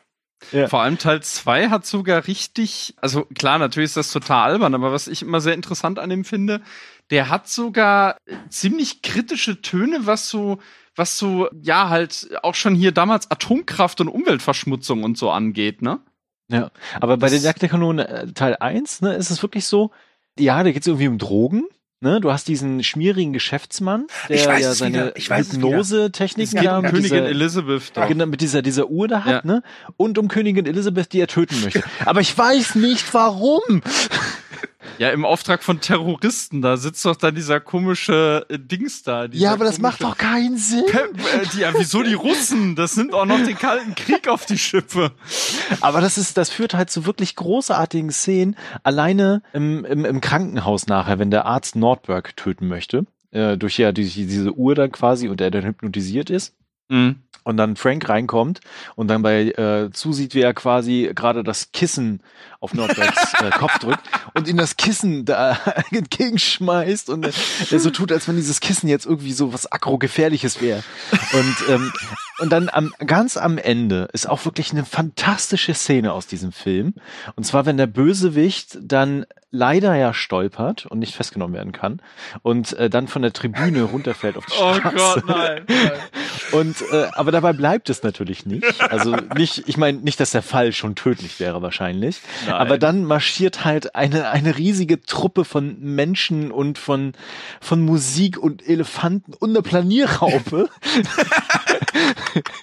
Und, aber das Beste ist ja wirklich dann, dann fängt Ed an zu weinen. Genau. Und Frank fragt ihn, was ist los, Ed? Und Ed, total ernst, mein Vater ist genauso gestorben. Und äh, das ist, macht auch so, so viel von diesem Humor aus. Also es ist ja nicht nur dieses trockene, äh, die trockene Darstellung von Leslie Nielsen und wie er halt diese Rolle auch spielt und auch alles zusammenpasst, so, sondern auch einfach, was für Details in diesem Film stecken. Ja, das ist unfassbar. Ich, ich entdecke immer noch wieder neue Sachen tatsächlich, wenn ich die zum zehnten, zwölften Mal gucke, so ganz kleine Nuancen irgendwo im Hintergrund siehst du irgendwas aufgemalt, steht irgendwas, irgendwas passiert und das ist alles lustig. Es ist, es ist Wahnsinn. Du, du musst, du musst allein nur mal in den Szenen, wo er mit dem Auto fährt, musst du einfach mal auf die Details achten, wo er dann irgendwie, keine Ahnung, wo er dann anhält vor dem Krankenhaus und dann so eine ganze äh, Tribüne mit Anstreichern irgendwie umfährt. oder, oder im dritten Teil, wie er da irgendwie eine Parkuhr stößt und das ganze Geld rausfällt. Und, und geil, geil ist auch, wo sie, wo sie da observieren im ersten Teil. Und dann er und Ed die ganze Zeit Kirschen fressen und warten bis, bis, bis, äh, bis äh, hier Vincent Lutt gespie äh, Ludwig gespielt von Ricardo Montalban, also hier Khan aus Star Trek, äh, wie der dann äh, äh, sein, sein Edelhaus da verlässt oder was. Und dann steigt Frank aus, dann kommt er kaum raus, weil so ein riesen Berg von Kirschkern vor der Tür Ja, das ist sowas, sowas, sowas einfaches, banales, aber es funktioniert einfach so prächtig, ne? Und ähm, eine meiner Lieblingsszenen in dem Film ist tatsächlich auch das Spiel am Ende, äh, wo er ja die ganzen Spiele überprüfen möchte, ob Ja, die eine Waffe dabei haben. Das ist Und unfassbar. äh, sich dann quasi erst äh, verkleidet als dieser Opernsänger und eine ähnliche Interpretation der amerikanischen Hymne darbietet. Das ist großartig. Und, Enrico äh, Palazzo. genau. Und danach halt auf das Spielfeld geht als äh, Schiri quasi. Oder äh, ich weiß nicht, wie die heißen beim Baseball, ich habe keine Ahnung. Und ähm, dann auf jeden Fall das irgendwann so doll eskaliert, dass er quasi den anderen Schiri rausschmeißen möchte. Von wegen, du bist raus, sie können mich nicht rausschmeißen, du bist auch raus. Und das äh, spitzt sich ja dann zu und ey, ich leg da jedes Mal flach. Also es ist wirklich großartig einfach. Ja, das, das ist wahr. Ich muss sagen, dass ich als Kind den zweiten immer besser fand. Ich finde immer noch den zweiten besser, auch heute noch. Allein die Szene mit dem Hund im zweiten. Das, Also das, zu, kurz ah, äh, zu den Fakten, der ist halt von 91. Die Besetzung ist gleich geblieben. Äh, Mhm. Die ZZ äh, haben produziert, aber ich glaube, diesmal Regie geführt hat nur der David Zucker. Was ich sehr interessant finde, weil der zweite Teil ja schon ordentlich auf George Bush, also Senior, ra- rumhackt. äh, dass David Zucker aber später dann so Filme gedreht hat, so wie Big Important Movie, die dann wirklich sehr, ja, sehr, ja, rechts jetzt nicht, aber schon, schon sehr republikanisch waren. Das finde ich sehr überraschend. Ja, das so, so, so dieser Konservatismus von denen, der kommt aber sogar schon im ersten Teil durch, wenn du Äh, halt darauf achtest, da, da in der Szene mit den, also wo, wo, wo diese ganzen äh, Terroristen da sitzen in Beirut, wo er eigentlich Urlaub macht. Mhm. Und du musst mal darauf achten, genau dann, als der Ayatollah da irgendwie von spricht, ja, die Amerikaner müssen winseln, äh, elende äh, Feiglinge, die die äh, nur sterben können und genau in dem Moment platzt Frank der Kragen und er gibt sich zu erkennen. Also da merkst du schon, dass, weil sie haben nämlich auch mal einen Film gemacht, wo sie über Michael Moore herziehen, soweit ja, das ich ist Big weiß. Ne? Important Movie, das war der David Zucker aber nur. Mhm. Genau. Genau. Aber ich, ich glaube, dass der einfach damals noch nicht so die Hand hatte, um seine politische Meinung. Vielleicht hat er die damals auch nicht. Und äh, ich, Oder so, ich, ja. ich finde auch, man sollte jetzt nicht so viel auf die Goldwaage legen, weil sie, glaube ich, schon wirklich in alle Richtungen austeilen. Ja, auf jeden Fall. Ähm, Ja, mit der und- Nationalhymne allein schon. Und es gibt ne? ja auch wirklich äh, Gags, die sind heutzutage kann man die so bringen. Also ganz ehrlich, ich erinnere an Airplane, wenn der Pilot den kleinen Timmy fragt, sag mal Timmy, warst du schon mal in einer türkischen Sauna? Also ich finde das super lustig, mhm. aber ich glaube, das könntest du heute so nicht mehr bringen. Es war doch auch hier, äh, da, da gibt's doch diese, oh Gott, die, die, die Nummer da mit dem, mit dem äh, Panzer und dem, pa und dem Pavian in dem zweiten Teil und dann, und dann kommt er auf dieses, dieses Bankett von Robert Goulet und da steht da die Bürgermeisterin und sagt, sie sind dran schuld, dass äh, Washington DC von Pavian und Giraffen überrannt wird. Und er sagt dann, da ist das nicht die Schuld der Wähler? Genau. ich möchte gerne einen kleinen Monolog rezitieren aus dem ja. zweiten Teil. Ja. Äh, von Machen wir eh Frank Drabin, den er von ja. sich gibt, als er seine geliebte Jane wieder sieht, gespielt von Priscilla Presley. Über die müssen wir gleich auch mal reden. Er sagt Folgendes. Ich konnte nicht glauben, dass sie es war. Es war wie ein Traum. Aber da war sie. Genau wie ich sie in Erinnerung hatte. Dieses zarte, wunderschöne Gesicht und ein Körper, auf den eine Kilometer weiter Entfernung ein Käsesandwich zu schmelzen bringen könnte. und Brüste, die zu sagen schienen, hey, sieh dir die an. Sie war eine dieser Frauen, bei denen du auf die Knie fallen möchtest, um zu Gott zu danken, dass du ein Mann bist. Ja, zweifellos. Sie erinnerte mich an meine Mutter. ja, großartige Szene. Übrigens, äh, da muss ich auch nochmal die deutsche Synchronisation loben. Ja. Oh ähm, ja. Die es ja, ja, wirklich schafft, äh, alles irgendwie, also nicht nur zu übersetzen, sondern auch wirklich auf den Punkt zu bringen. Das ist, also es ist sehr, sehr selten, gerade bei den Filmen. Ja, es gibt so ein paar Gags, die sind denen durchgerutscht. Ich habe mal so ein, äh, kann ich auch sehr empfehlen vom äh, Kanal oder äh, Online-Angebot von Massengeschmack TV. Da nehmen die die Synchronisation sich vor von allen drei Filmen. Und da sind so ein paar Sachen, die funktionieren halt hier nicht so in Deutschland und gehen relativ unter, aber ganz ehrlich, bei dieser Gagdichte. Ja, ja, das fällt also, nicht auf. Boah, also, also ohne Scheiß, der, der, also der, der erste Teil hat für mich, glaube ich, die größte Gagdichte, die ich jemals in so einer Art von Film gesehen habe. Also ich weiß nicht, was, was du hast. Ich meine, Ding Dong, The Witch is Dead. so Ding Dong, der Ex ist tot. Passt super. Übrigens, ich glaube, das ist wirklich, wenn ich wirklich mir eine Lieblingsszene aus der Trilogie raussuchen müsste, dann wäre es wirklich die wo, wo, wo er mit, sich mit Jane im Restaurant trifft. Das ist auch so cool. Er setzt sich hin und ja. plötzlich steht da so ein, so ein alter Mann mit Klavier neben ihm, so, der vorher nicht da war. Ist einfach, das ist großartig. Guten Abend, Sam. Mr. Draven. Jane. Immer schön, nette Menschen zu sehen. Sam, spiel unser Lied. Nur noch einmal. Aber gern. Die Hexe ist tot, die Hexe ist tot, sie ist kein Brot. Ding dong, die Hexe ist tot, äh, sie ist kein Brot. Spiel, äh, spiel das andere bitte, ja? Du weißt schon. Diese, diese Bar ist eh total geil. Man muss sich das mal angucken, was da für Details sind. Da hängen irgendwie Bilder im Hintergrund. Also das, da ist er ja irgendwie mega traurig, glaube ich, wegen Jane. Ja, und, ja, stimmt, äh, ja. Da, da, die, die, die Bar-Tante, die äh, teilt da irgendwie Schlaftabletten in Überdosis aus und im Hintergrund hängen Bilder von der Titanic und auch von irgendeinem demokratischen Politiker, der es irgendwie nicht ins Präsidentenamt geschafft hat. Ich, ich finde, deswegen mag ich vielleicht auch den zweiten so gerne, weil er wirklich diese Details so stark im Hintergrund hat.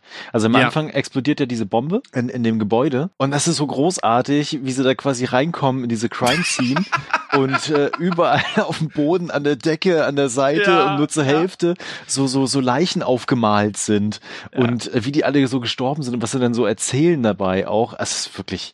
Da, da, da gibt's da auch so eine Stelle, wer sind Sie denn? Ach, er ist tot, hey, hier, Frank hat noch einen gefunden. genau. Und auch wie die Bombe explodiert, ne? Er findet die ja in dem Eimer dann und bringt die ja so seinen Kumpel so, hey, cool, du hast einen Wecker gefunden. Oh, der geht aber ja. falsch.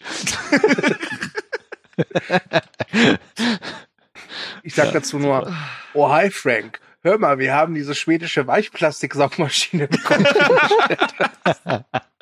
das ist im Rotlichtbezirk. Ich frage mich, was er in so einem also, also der, zweite, der zweite Teil ja. hat irgendwie die bessere Geschichte, weil die kriegst ja. du halt wirklich noch nacherzählt. Die Figuren kennst du mittlerweile halt. Das ist dann, glaube ich, auch von Vorteil. Und er, er hat einfach für mich die größere Gagdichte, was jetzt nicht heißen soll, dass der erste Teil schlecht ist. Gott bewahre, der ja, ist auch ein Meisterwerk. Aber es gibt zum Beispiel im zweiten Teil diese, diese tolle Szene, wenn, wenn Ed so einen Verdächtigen festhält und Frank die Taschen des Verdächtigen durchsucht, aber dann in Eds Taschen greift und dann so Eds Portemonnaie raus und sagt so, ey, der hat ein Foto von deiner Frau in seinem Portemonnaie, was? Obwohl ich glaube, das ist aus dem ersten. Das, das, Nee, ist das das, ist im Problem. zweiten. Ja, sicher? Ja. Ja, ja. Man, ja. man, man, man schmeißt das manchmal ein bisschen durcheinander, weil der, ja gut, der dritte ist so ein bisschen abseits, weil da liegt ja dann wohl auch ein bisschen Zeit zwischen und da ist eben, ja, der dritte fällt dann schon ein bisschen ab, aber der hat halt dann die Nummer mit der Oscarverleihung. Also der dritte Teil, und muss ich wirklich sagen, der ist gut, aber ich finde, du merkst wirklich einen ganz klaren Qualitätsabfall. Ja, es liegt wohl auch daran, den hat ja dann Peter Siegel hat den inszeniert, der dann auch solche Sachen gedreht hat wie 50 erste Dates oder zuletzt auch der Spion vom Nebenan, glaube ich, ne? Ja, aber auch die Wutprobe oder zwei auf einen Schlag. Ich, ja, also der dritte Teil hat wirklich auch seine Momente. Ja, und David Zucker hat halt noch das Drehbuch Ja. geschrieben mit Robert K. Weiss. Mhm. Auch jemand, der, glaube ich, seit Teil 1 dabei ist. Aber ich tue mich im dritten Teil ein bisschen schwer. Was nicht heißt, dass es da auch immens viele Szenen gibt, wo ich wirklich losbrüllen könnte. Also alleine dieser, Ja. dieser Knastaufstand, wenn er dann in dieser Ja. Äh, Knastkantine da äh, diesen Aufstand anzettelt und dieses Weinglas hochhebt Papier und dieser. Chateauaufguss, der wird normalerweise eiskalt serviert, der hat Zimmertemperatur. Meine, meine Lieblingsszene ist die mit der Samenbank. Die ganze Sequenz finde ich Oh, nee, die ultra finde ich, die lustig. finde ich nicht so gut tatsächlich. Was? Echt Ja, die nicht? Alle, allein wie er mit der Ärztin spricht. Wo haben Sie äh, das Problem zum ersten Mal bemerkt? Äh, hinten im Garten mit meinem Onkel.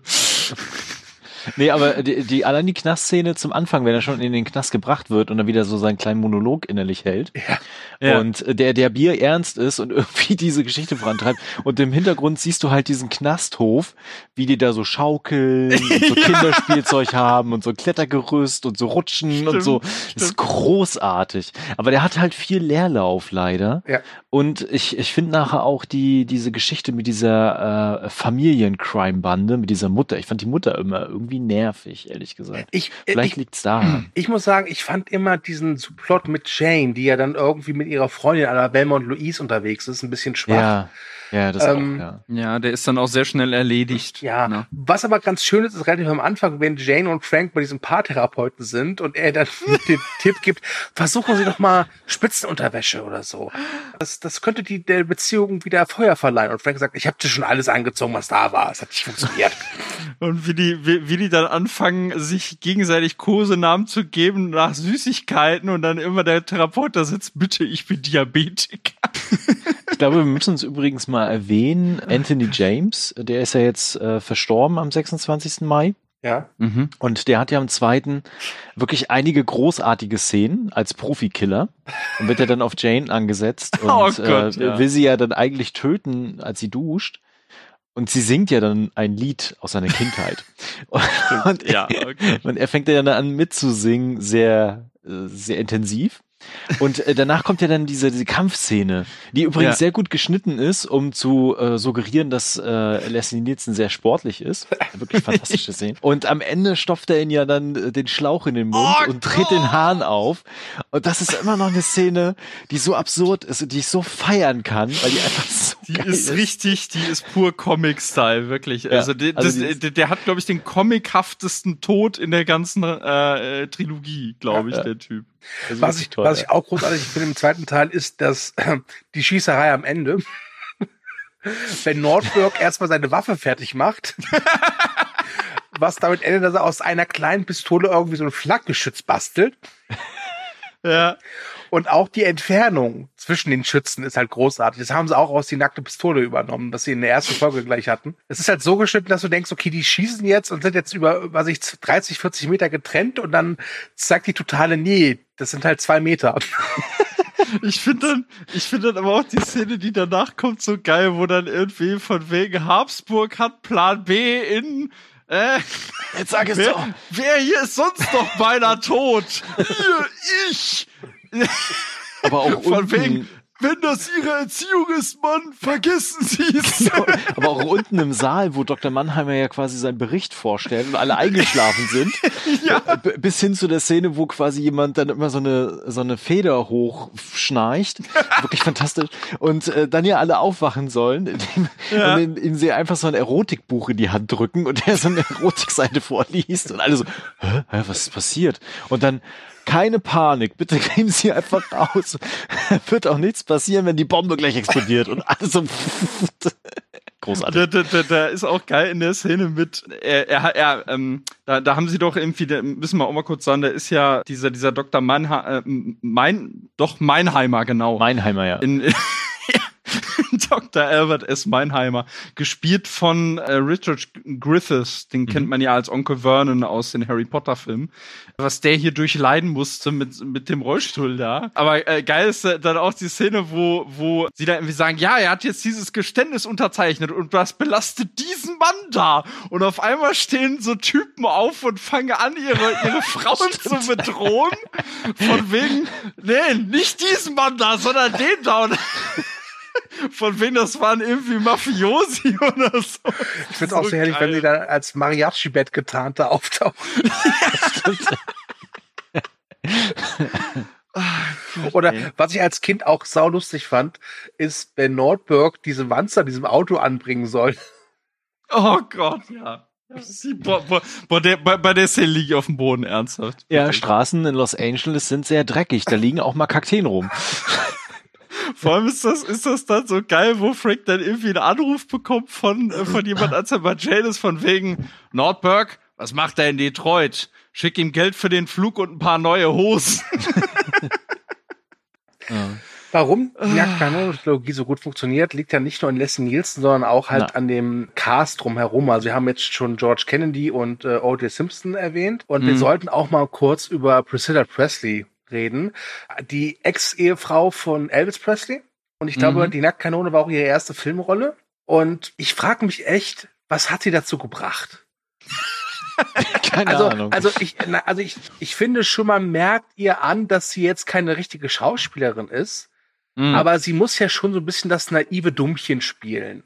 Ja also was heißt Dummchen jetzt nicht, aber sie ist schon sehr naiv. Und das macht sie mhm. wirklich ausgezeichnet. Und ich finde auch, dass es da durchaus eine Chemie zwischen ihr und Les Nielsen gibt. Und ich auch wirklich, was weiß ich, als Kind wollte ich halt auch unbedingt am zweiten Teil, dass sie wieder zusammenkommen. Mhm. Was hält ihr von Priscilla Presley? Ich, ich fand, die war immer das perfekte Gegenstück mhm. mit dazu. Also ja. die Chemie, hattest du ja gerade schon angesprochen, das funktioniert äh, hervorragend. Und äh, dieses richtig Trockene von, von Leslie Nielsen dann, ne? Und äh, gleichzeitig dieses herrlich überzogen naive, äh, als so, so Gegenspiel hin und her. Natürlich kann man heute das sehr stark kritisieren, wie diese Rollen aufgemacht worden sind, aber man muss halt dazu sagen, das ist halt das Buchfilm, basierend auf halt den damaligen Serien und Filmen. Das ist halt ein sehr schöner Biber, den sie da haben genau reproduziert haben. Ne? Also das kommt ja nicht von ungefähr. Ja, ja, solche das Sachen. Ne? Also, das ist schon ist alles schon ein bisschen kritisch. Im, im ja. zweiten alleine, alles erinnert ja. mich an sie und dann sieht er da draußen überall so Brüste und sowas.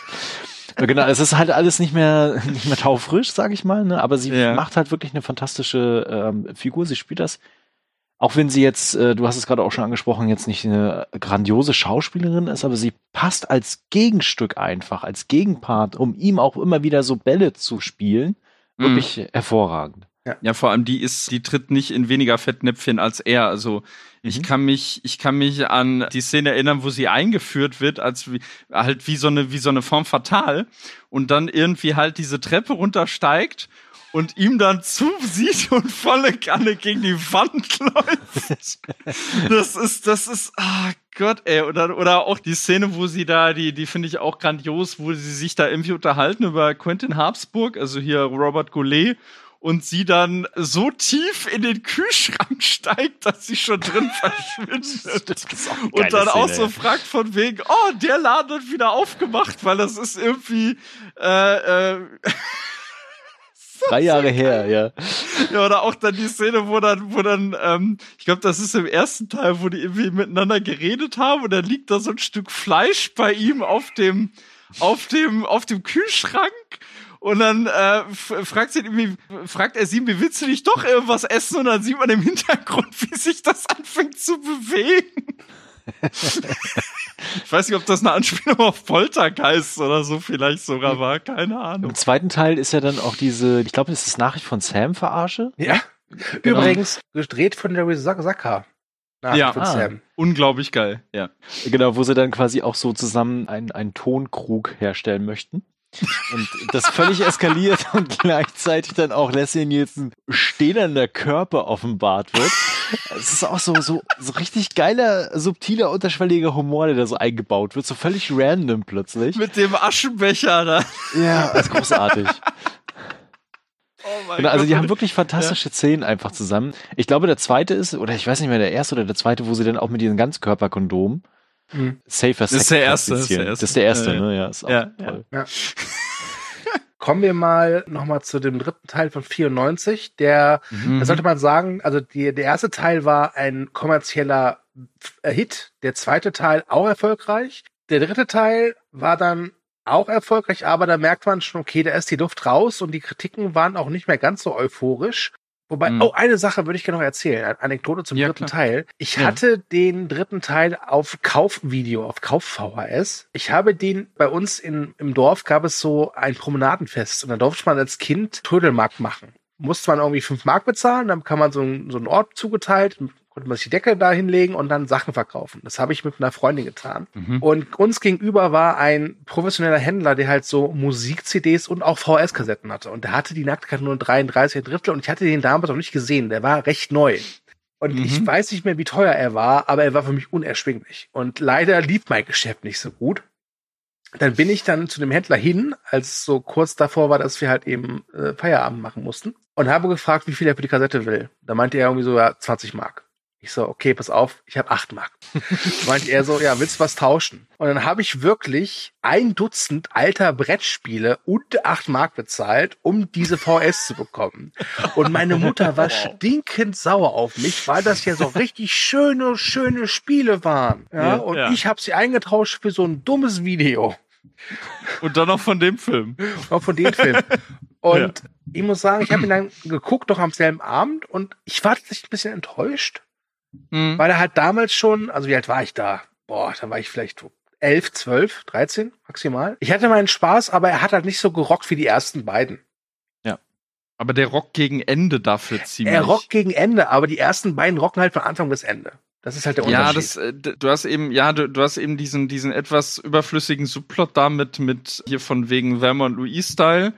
Und vor allem hast du ja auch diese, die, die passte irgendwie auch nicht wirklich in diesen Film rein. Anna Nico Smith Oh ja, die fand äh, ist ja furchtbar. da drin. Die ist ja, die ist ja echt furchtbar. Die Du ist meinst ja den auch, Glockenturm? ach ja, die ist mittlerweile verstorben. Was? du meinst den Glockenturm. Oh Gott, ey, bis ich den Witz erstmal gecheckt habe. Den habe ich als Kind nicht gecheckt und dann habe ich das als Erwachsener nochmal gesehen, den habe ich weggeschmissen. Ich weiß gar nicht warum. Wobei im dritten Teil ist für mich der beste Gag tatsächlich dieses, wo sie da im Knast sind. Ich sag's dir, McGurk, hier wird aus jedem ein anderer. Wieso? Ich war früher mal weiß. Man nannte mich den Lipizzaner.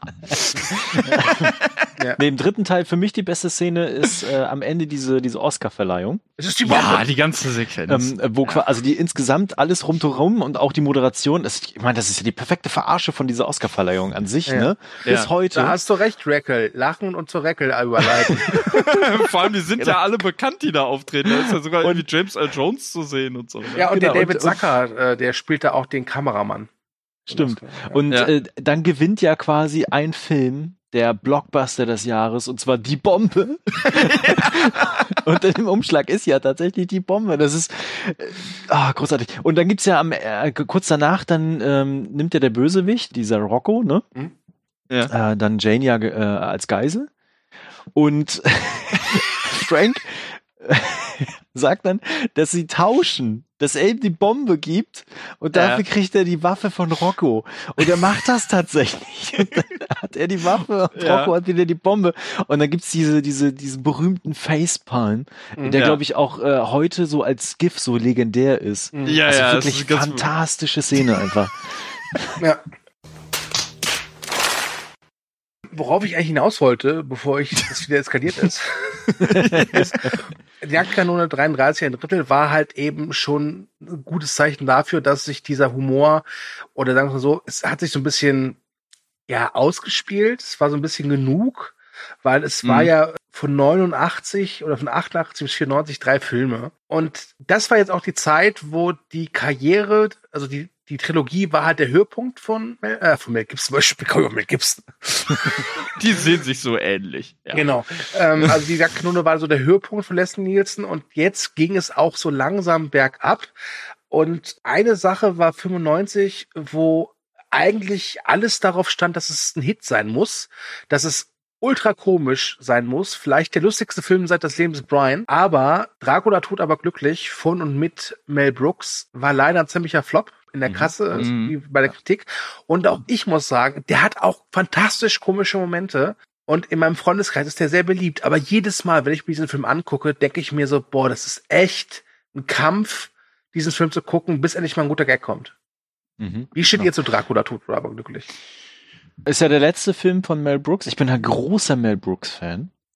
Mhm. Und hatte den auch immer noch. damals relativ äh, schnell geguckt, als der irgendwie verfügbar war für mich. Mhm. Aha, da war ich ja noch nicht so alt. Und ich weiß immer noch einige Szenen aus dem Kopf, die daran vorkommen, die ich Mhm. wirklich lustig finde. Zum Beispiel, wenn er das erste Mal da auftaucht aus seinem Sarg oder wenn ähm, der, ich weiß gar nicht mehr, wer, wer es war, sich in den Finger schneidet und das Blut da die ganze Zeit umher spritzt. Auch wenn es wirklich bescheuert ist, aber das fand ich auch sehr lustig. Oder wo er seine Gedankentricks anwendet, um eigentlich sie da aus dieser Wohnung zu kriegen. Aber insgesamt hat er wirklich wenig Gagdichte und viel Leerlauf, bis dann immer mal wieder sowas kommt, was sehr lustig ist oder vielleicht auch manchmal nicht so lustig ist. Aber so insgesamt ist es nicht so stimmig halt wie die nackte Kanone. Ja, ich müssten vielleicht noch mal sehen. Ich glaube, ich habe den nur ein oder zweimal geguckt. Ich habe immer nur eine Szene im Kopf und das ist die, wo er halt die Treppe runterkommt und sich dann diese diese Riesenperücke da irgendwie vom Kopf zieht oder irgendwie sowas. Das ist auch, glaube ich, eine sehr exakte Verarsche von Francis Ford Coppolas Dracula, wo dann Gary Oldman da aufgetreten ist. Ne? Ja. Aber ansonsten, ich müsste noch mal gucken. Ich weiß, dass ich den eigentlich ganz lustig fand, aber ja, das Problem ist halt, ähm, ich, ich denke mal, es ist vielleicht auch abhängig davon, wie man Leslie Nielsen oder vielleicht auch diese Art von Film so kennengelernt hat. Und wenn man davor eben die nackte Kanone gesehen hat, dann ist das nun mal der Maßstab für sowohl als auch, sage ich mal. Ne? Und leider ist es halt so, für mich ist Dracula, oder nee, für mich ist die Nacktkanone 3 eigentlich schon. So der Anfang vom Ende. Mhm. Weil Dracula tut aber glücklich, wie gesagt, der hat echt ein paar Knaller-Szenen, zum Beispiel, wenn er diese äh, Telepathie versucht, was halt total sch scheitert, ne? Steh Mhm. auf, nein, nicht du, sie, nein, geh, du bist im Wandschrank, geh aus dem Wandschrank. Ja? Aber insgesamt ist das kein überzeugender Film. Und die 90er waren am Anfang sehr gut zu Leslie Nielsen und das war auch das Jahrzehnt, wo er halt im Kino präsent war. Dann kamen halt noch so Sachen wie Rent a Kid, das habe ich gar nicht gesehen. Das ist, glaube ich, auch in Deutschland nicht so äh, laufen. Ich glaube, es war auch, kam in Deutschland auch nur auf Video raus. Und 96 war es dann soweit, Agent 00 mit der Lizenz Mhm. zum Totlachen. Übrigens Originaltitel Spy Hard. Und den habe ich damals im Kino geguckt und den habe ich mir auch heute noch mal angesehen. Der ist auch nicht so toll, aber auch der hat seine Momente. Übrigens grandioser Vorspann mit dem Titelsong von Weird Al Jankovic. Sollte man sich mal angucken. Ja, und äh, die Drehbuchautoren darf ich nicht in den Mund Nein, die nehmen. Drehbuchautoren nachweislich, äh, ne? darfst du nicht in den Mund nehmen. und ich weiß auch noch damals, dass ich da auch so enttäuscht war. Ich kam da aus dem Kino und dachte mir auch so, boah, da waren so echt ein paar nette Sachen, Gags, die man auch so nacherzählen kann, Mhm. aber nicht so in der Qualität einer Nackenkanone. Und das ist natürlich immer so eine auch unfair. Ja, weißt du, so nach dem Motto, hey, ich habe jetzt Herr der Ringe gesehen, ich möchte, dass jetzt jeder Fantasy-Film genau dieselbe Qualität hat. Was natürlich Mhm. das Ja. ist nicht machbar. Und 97 kam dann Mr. Magoo, eine Disney-Produktion, Mhm. den ich auch damals echt furchtbar fand. Mhm. Und ja, dann war es das im Prinzip mit Kino. Ja, sehr 2000. verdächtig gab's noch, ne? oh, ja, stimmt. Oh, oh doch. Stimmt, 98 kam Genau. noch Leslie Nielsen, sehr verdächtig, den es auch aktuell auf Netflix gibt. Den Mhm. finde ich, den finde ich noch ganz okay. Genau, ich, Ja. ich finde auch, das ist so der letzte, also zumindest der mir auch sehr, sehr gefallen hat mit ihm. Der wirklich richtig tolle Szenen hat. Äh, ich habe es mir vorhin auf YouTube nochmal angeguckt, wo er quasi dann verurteilt wird. Mhm. Das ist so eine, so eine lange Szene, da wird er dann auch in den Bus gebracht, muss dann vorne auch bezahlen. und kriegt dann eine, so eine Flugeinweisung ja. von dem Polizisten, dass wenn er flüchtet, dann wird er erschossen. Das wird dann alles so gezeigt. Das ist sehr lustig einfach. Ja. Und äh, danach dann gibt's so einen äh, Unfall, weil der Bus auf einer Bananenschale ausrutscht. Natürlich, man, wer kennt's nicht, ne? Mhm. Und äh, dann auf einer Zugstrecke landet und der Zug kommt und er dann alle noch rettet.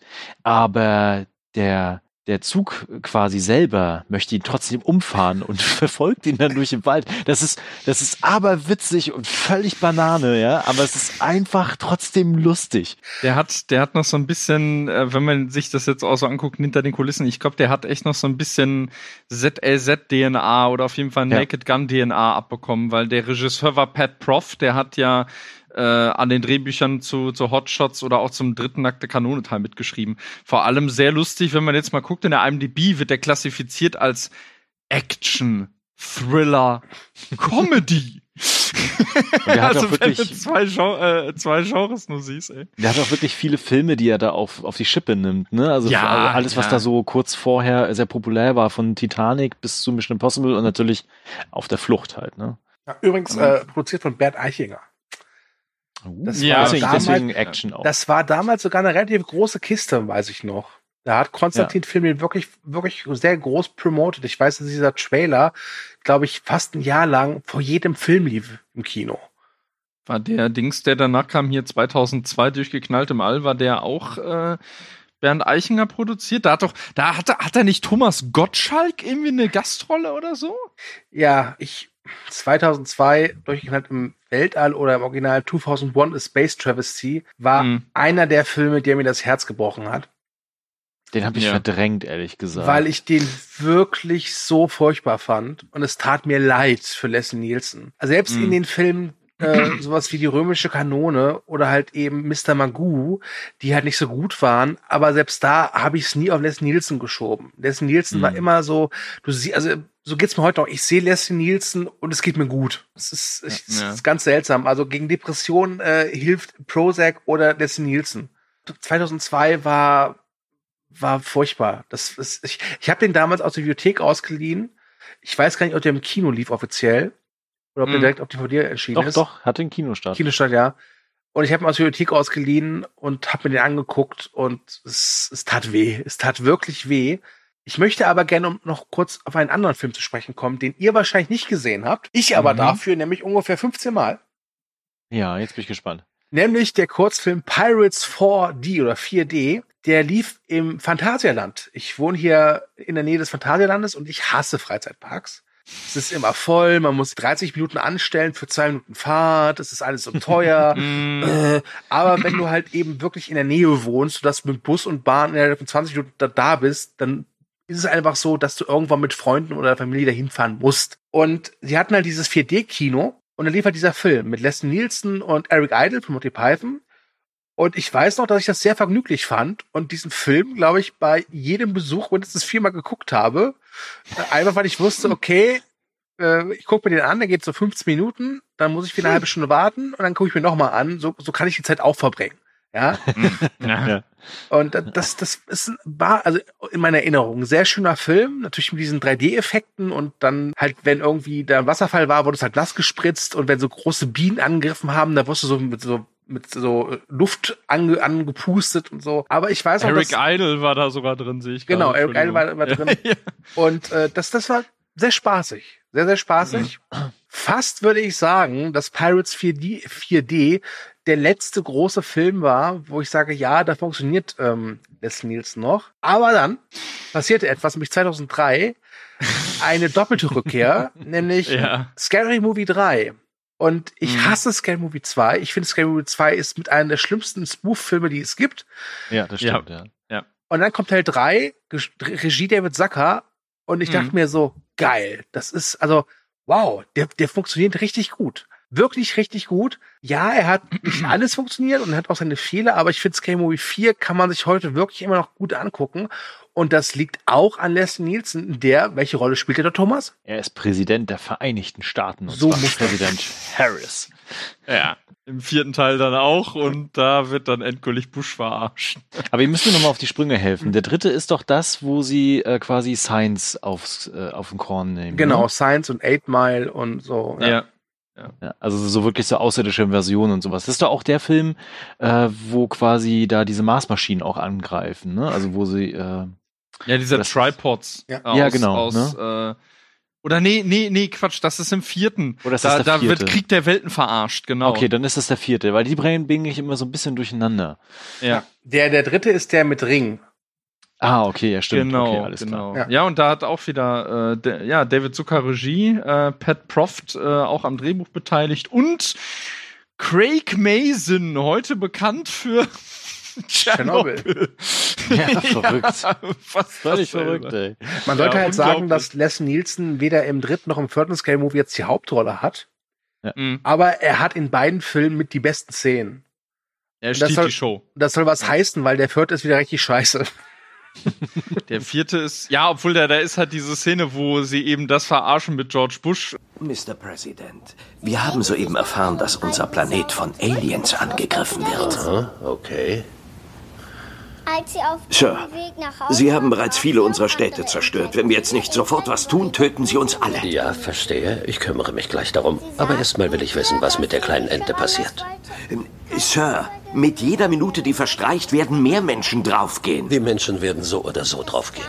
Aber diese Ente hat noch eine reelle Chance. Im Prinzip ist Les Nielsen doch, wäre doch ein super Präsident gewesen. Oder seine, oder die Rolle in Scary Movie wäre ein echter guter Präsident gewesen. Das stimmt, ja.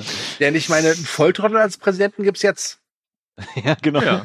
Auch. Wenn dann lieber lassen die. Nein, lieber Les Da war es seiner Zeit voraus. Ja. Ich Ja, hatte, Ich, ich, ja. Ich hatte ja damals ja wirklich Hoffnung. so. Hatte ja damals wirklich Hoffnung, aber das ging dann relativ sch- schnell wieder vorbei, weil, wie ich schon sagte, Scary Movie 4 war dann nicht so der Knaller. Dann kam 2008 Superhero Movie, der auch wieder mit von Craig Mason ist. Ich glaube, der hat diesmal sogar Regie geführt. Und der ist auch okay, aber auch nicht so das Wahre. Habt ihr den gesehen? Ich, ich, genau, Ja. das wollte ich gerade sagen. Also ich war da spätestens raus. Ne? Mhm. Also ich hatte noch Scary Movie 3 und 4 gesehen, warum auch Mhm. immer. Vielleicht einfach um mitreden zu können damals, dass man den nochmal geguckt hat. Ähm, alles, was danach kam, äh, egal ob Superhero Movie oder Big Fat Important Movie oder Mega Monster Movie und Spanish Oh. Movie und hast du nicht gesehen, ja? Äh, die habe ich alle nicht gesehen. Da hatte ich keinen Bock drauf, Also, auch wenn um ich das wusste, klar dass zu Leslie Nielsen machen, da drin ist. Superhero Movie ist halt der letzte Film mit Les Nielsen, der noch sowas wie ein gewisses Niveau hat, eine gewisse Ja. Qualität. Äh, Ich möchte, ich möchte jetzt nicht sagen, dass Superhero Movie ein toller Film ist. Aber der hat Nee. halt durchaus seine Momente. Ah, der hat, der hat aber auch so diesen, also auch wenn sie, glaube ich, gar nicht daran beteiligt waren, der hat aber so ein Seltzer Friedberg Mief. Jetzt hast du es auch wieder gesagt. Äh, ja, ich hab's ja gesagt, oh Gott, ey, ich, mu ich muss hier gleich was in die Klingedose werfen. Aber, ähm, also Leslie Nielsen stiehlt da auch die Show. Er spielt ja da praktisch die Parodie Ich meine, auf Cliff Robertson in den Spider-Man-Filmen, ne? die Regie führt ja auch wieder Craig Mason, Genau. der bekannt ist für Chernobyl. ja, Regie und Drehbuch Craig Mason. Vor allem der Mann, der hat, glaube ich, irgendwie, hat er nicht, hat er nicht einen Doktortitel oder so, glaube ich? Weil, äh, oder irgendwie sowas. Auf jeden Fall hat er was, was ziemlich renommiertes studiert und hat ja zum Beispiel auch die, äh, an den, an den Hangover-Sequels hat er zum Beispiel auch mitgeschrieben. Also der hat jahrelang nur so ein Zeug geschrieben und dann nach Tschernobyl.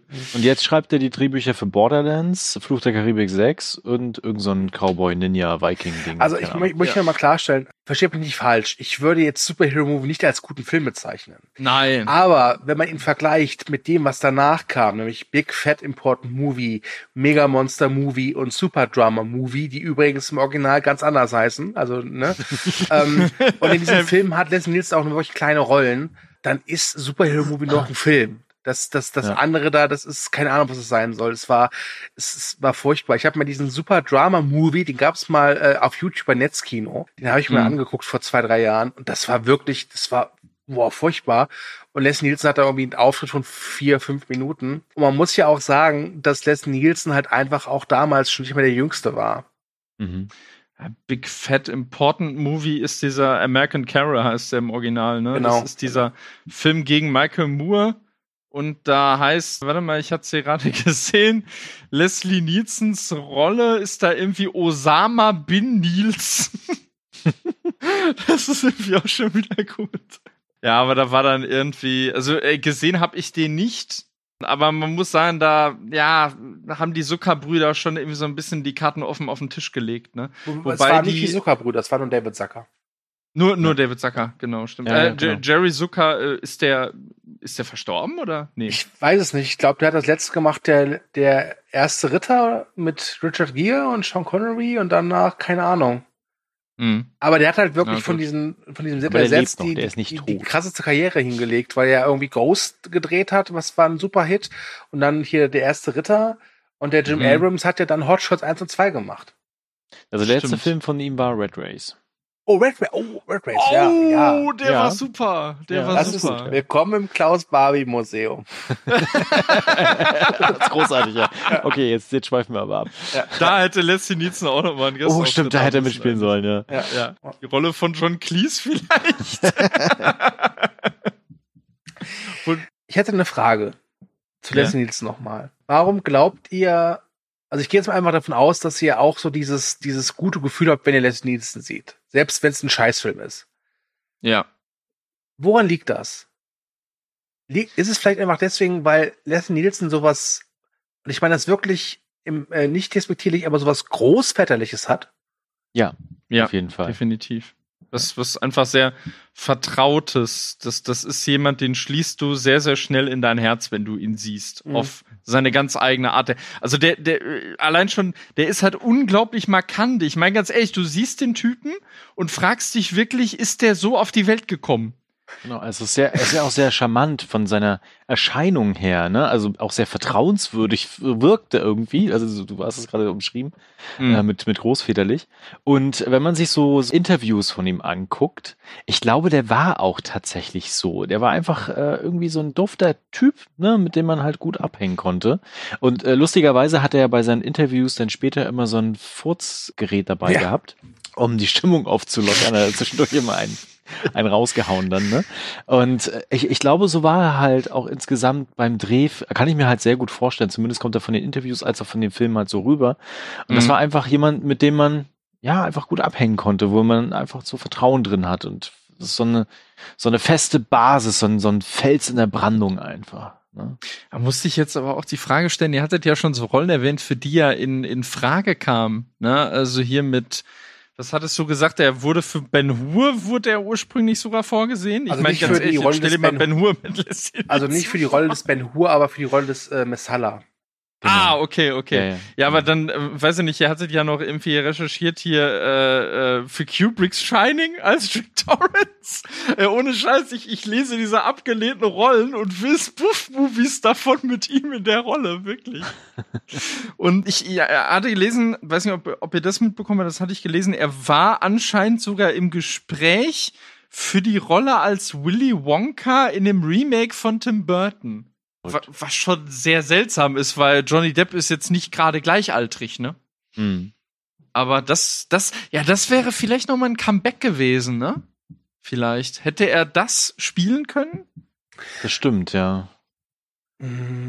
Also ich bin mit Johnny Depp ganz zufrieden, Ja, ich auch. aber Les Nielsen ist halt einer der Darsteller, Ja. der hätte alles spielen können. Also ja genau. das, das Problem ist ja halt, das auch. Problem ist halt, dass, es- dass man immer eine Erwartung hat. Gerade Mhm. wenn du in einem gewissen Alter bist und die nur aus Nackt Kanone und so kennst. Mhm. Also ich glaube, damals, äh, so mit elf, äh, in meiner Hochphase Nackt Kanone, hätte ich, glaube ich, sowas wie jetzt Creepshow, wo halt ein Bösewicht spielt, ja, oder die Höllenfahrt Mhm. des Poseidon, das hätte ich, da hätte ich- da wäre ich, glaube ich, total enttäuscht gewesen. Warum ist der nicht lustig? Hä? Was soll das? dabei ist er, dabei ist er eigentlich wie immer. Ne? Also, Ja, also, ja, genau. dass er also ultra seriös spielt. Aber Okay. eins ist auf jeden Fall sehr klar erkennbar. Es gibt niemanden, der das auch nur ansatzweise so machen kann. Oder der auch nur ansatzweise so wirkt. Ne? Also es gibt halt nur ein Leslie Nielsen tatsächlich von dieser Art her. Von Das ist der wahr. Präsenz her. Das ist wahr. Und ich, das Schöne bei Les Nielsen ist, dass, äh, wenn man ihn mag, dass man wunderbar über, darüber reden kann. Wie wir jetzt hier gerade sehen. Aber auch, ich erinnere mich, ich glaube, Thomas, du warst, glaube ich, nicht dabei, aber als wir mal deinen Geburtstag gefeiert haben, war es da so, war dass, ich nicht dabei. also, na ja, du warst nicht dabei, weil du an dem Tag irgendwie gefühlt überall rumgerannt bist. Deswegen warst Ach du. so, ja, okay, das Ja. kann sein. Ja. ja. Und mehrere Movie Break Redakteure waren da. Ich glaube unter anderem der Sören, der Pascal. Jaco. Nee, der nicht. Das war das, so. das, das, das war das war das Mhm. erste Treffen, was wir mal gehabt haben. Genau, wir feiern öfter. Mhm. Wir feiern öfter, genau. Wir feiern öfter. Und es war wirklich amüsant, denn da standen diese vier, fünf Leute und haben eine Stunde lang einfach nur Bier getrunken und ihre Lieblingsszenen aus Leslie Nielsen-Filmen zitiert. Und es war ein großer Spaß. Für alle Beteiligten. Also fast alle. Ich glaube, die damalige Freundin von Pascal fand es ziemlich scheiße, aber das war uns egal. ja.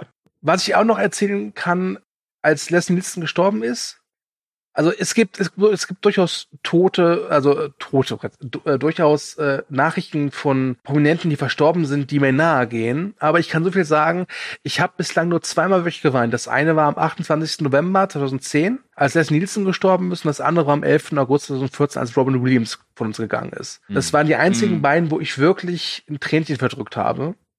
Und beide fehlen.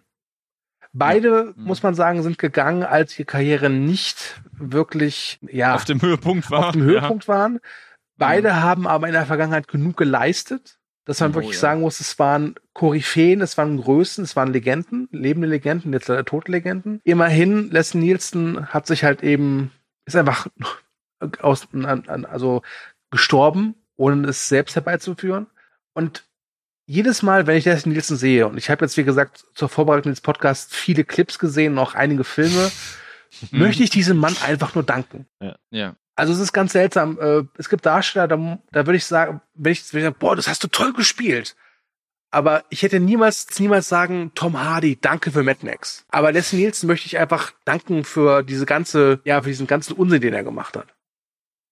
Was ich ja schade finde, ist, äh, dass Leslie Nielsen nie bei Saturday Night Live irgendwie. Doch, er war Also- einmal zu Gast. Ja, ja, einmal zu Gast, aber so richtig aufgenommen wurde für so eine Season oder sowas. Das liegt ja einfach da, da daran, weil er irgendwie erst mit 50 Jahren angefangen hat, lustig zu Ja, sein. ja. Aber äh, da hätte, hätte, glaube ich, noch viel, viel Gold produziert werden können, Ja. Äh, wenn sie das gemacht hätten. So. muss dann, der ist ja auch wirklich geachtet, äh, äh, in, äh, also selbst äh, hier äh, ist ja auch mittlerweile verstorben, der äh, berühmte US-Filmkritiker Papst Roger Ebert Mhm. hat äh, Leslie Nielsen als den Laurence Olivier des Spoofs bezeichnet. Mhm. Und das ist ja wirklich, das ist ja äh, ein rhetorischer Ritterschlag förmlich, ne? Das stimmt. Großartig. Ja. Also der Mann, der Mann fehlt, ganz klar. Du hast es, du hast, ähm, ich muss sagen, ich finde diese Parallele, die du jetzt auch gezogen hast, gerade mit, äh, oder dass du Robin Williams jetzt auch gerade erwähnt hast, weil das ist ähnlich. Das sind so diese, diese Personen, die man, die man aus zigtausend Filmen kennt und die einfach immer da waren, so gesehen. Ne, die was wahnsinnig Vertrautes haben. Und es war halt irgendwie Robin Williams wie Leslie Nielsen, du hattest halt einen schlechten Tag gehabt und du hast dann lief halt nackte Kanone oder Good Morning Vietnam im Fernsehen und es ging dir wieder besser. Genau, also du kannst halt immer drüber lachen, ne? du kannst immer wieder einsteigen und ich kehre auch immer wieder sehr gerne zu den Filmen von Leslie Nielsen zurück. Ja, dann können wir ja hoffen, dass äh, vielleicht mal vor Silvester die nackte Kanone ausgestrahlt wird, weil ich glaube, Lachen können wir alle gerade sehr gut gebrauchen, habe ich das. Ich habe sie auf Blu-ray, ich brauche die nicht im Fernsehen. Ja, ich, ich habe sie auch auf Blu-ray. Das, das ist seit irgendwie einem Jahr oder was. Ich konnte nicht widerstehen. Die ist auch nicht äh, teuer. Irgendwie alle drei Filme kriegt man, glaube ich, in einer Box für 13 Euro oder so. Aber schön, dass Netflix gerade so viele Filme von ihm im Angebot hat. Zwei Stück. Nur nicht die nackte Kanone. Ja, okay, zwei Stück. Zwei Stück. Aber immerhin. Ja, äh, Superhero-Movie war aber auch schon mal drin. Ja, die war auch mal dran.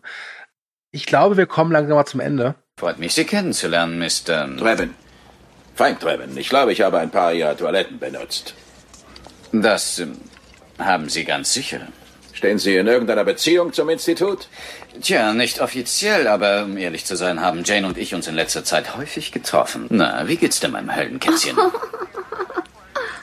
Na, das ist ja toll. Ich habe auch eine Freundin. Nettes Mädchen, Schriftstellerin. Hat ein Buch über sexuelle Störungen beim Mann geschrieben. Sie haben es bestimmt gelesen. Wie meinen Sie das bitte? Frank, bitte. Ist schon gut. Wir können vernünftig mit der Sache umgehen. Da bin ich sicher. Als die verantwortungsvollen Erwachsenen, die wir sind. Habe ich nicht recht? Mr. Pupswindel? Ich würde final noch eine Anekdote erzählen und dann überlasse ich euch den die Schluss äh, Monolog. Ich möchte mich bei einem Grundschul äh, Mitschüler entschuldigen.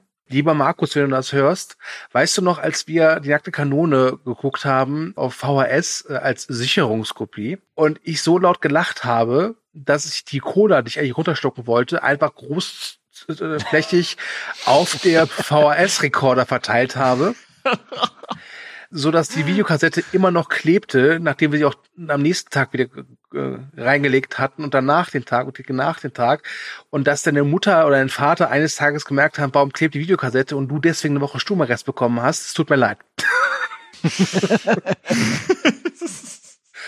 ja. Und, äh, kann ich, und lieber Leslie, äh, wenn du das hier hörst, oben im Himmel, äh, hab vielen Dank. Und ich sag schon mal Tschüss. Wenn ihr das auf Apple Podcast, Deezer, Spotify, Schießt mich tot hört, kommentiert fleißig, auch gerne bei Movie Break und äh, gebt uns ein Like oder eine gute Bewertung. Warum? Weil Leslie Nielsen es verdient hat.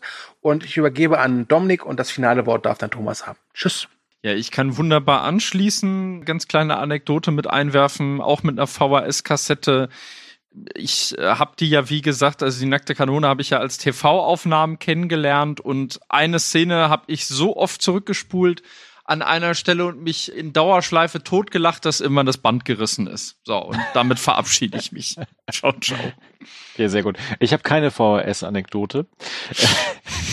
genau, aber ich beende die, diesen Podcast quasi mit den Worten vielen Dank für euch, vielen Dank für so ein bisschen auch äh, Retro-Gefühle, nochmal zurückzuschauen wie man quasi auch Leslie Nielsen lieben und schätzen gelernt hat. Und äh, kann mich den Worten von Stu auch nur anschließen. Ansonsten bleibt mir tatsächlich auch nur zu sagen, äh, liked das Ganze, teilt das Ganze, kommentiert das Ganze. Bei den Kommentaren würde mich, äh, es würde mich sehr freuen, wenn ihr einfach mit GIFs oder Videos kommentiert von euren besten äh, Nessie Nielsen Szenen. Das wäre ziemlich nice. Genau, ansonsten verbreitet die Kunde wie gehabt und äh, wir hören uns bald wieder mit Spoof-Filmen. Also wir haben noch nicht das mhm. letzte Mal gelacht. Macht's gut und bis zum nächsten Mal. Ich möchte eine Welt, in der Frank Junior und alle Frank Juniors unter einem schattenspendenden Baum sitzen können. In wirklich gesunder Luft, in sauberem Wasser schwimmen können. Eine Welt, in der Würmer und Insekten endlich wieder schmecken.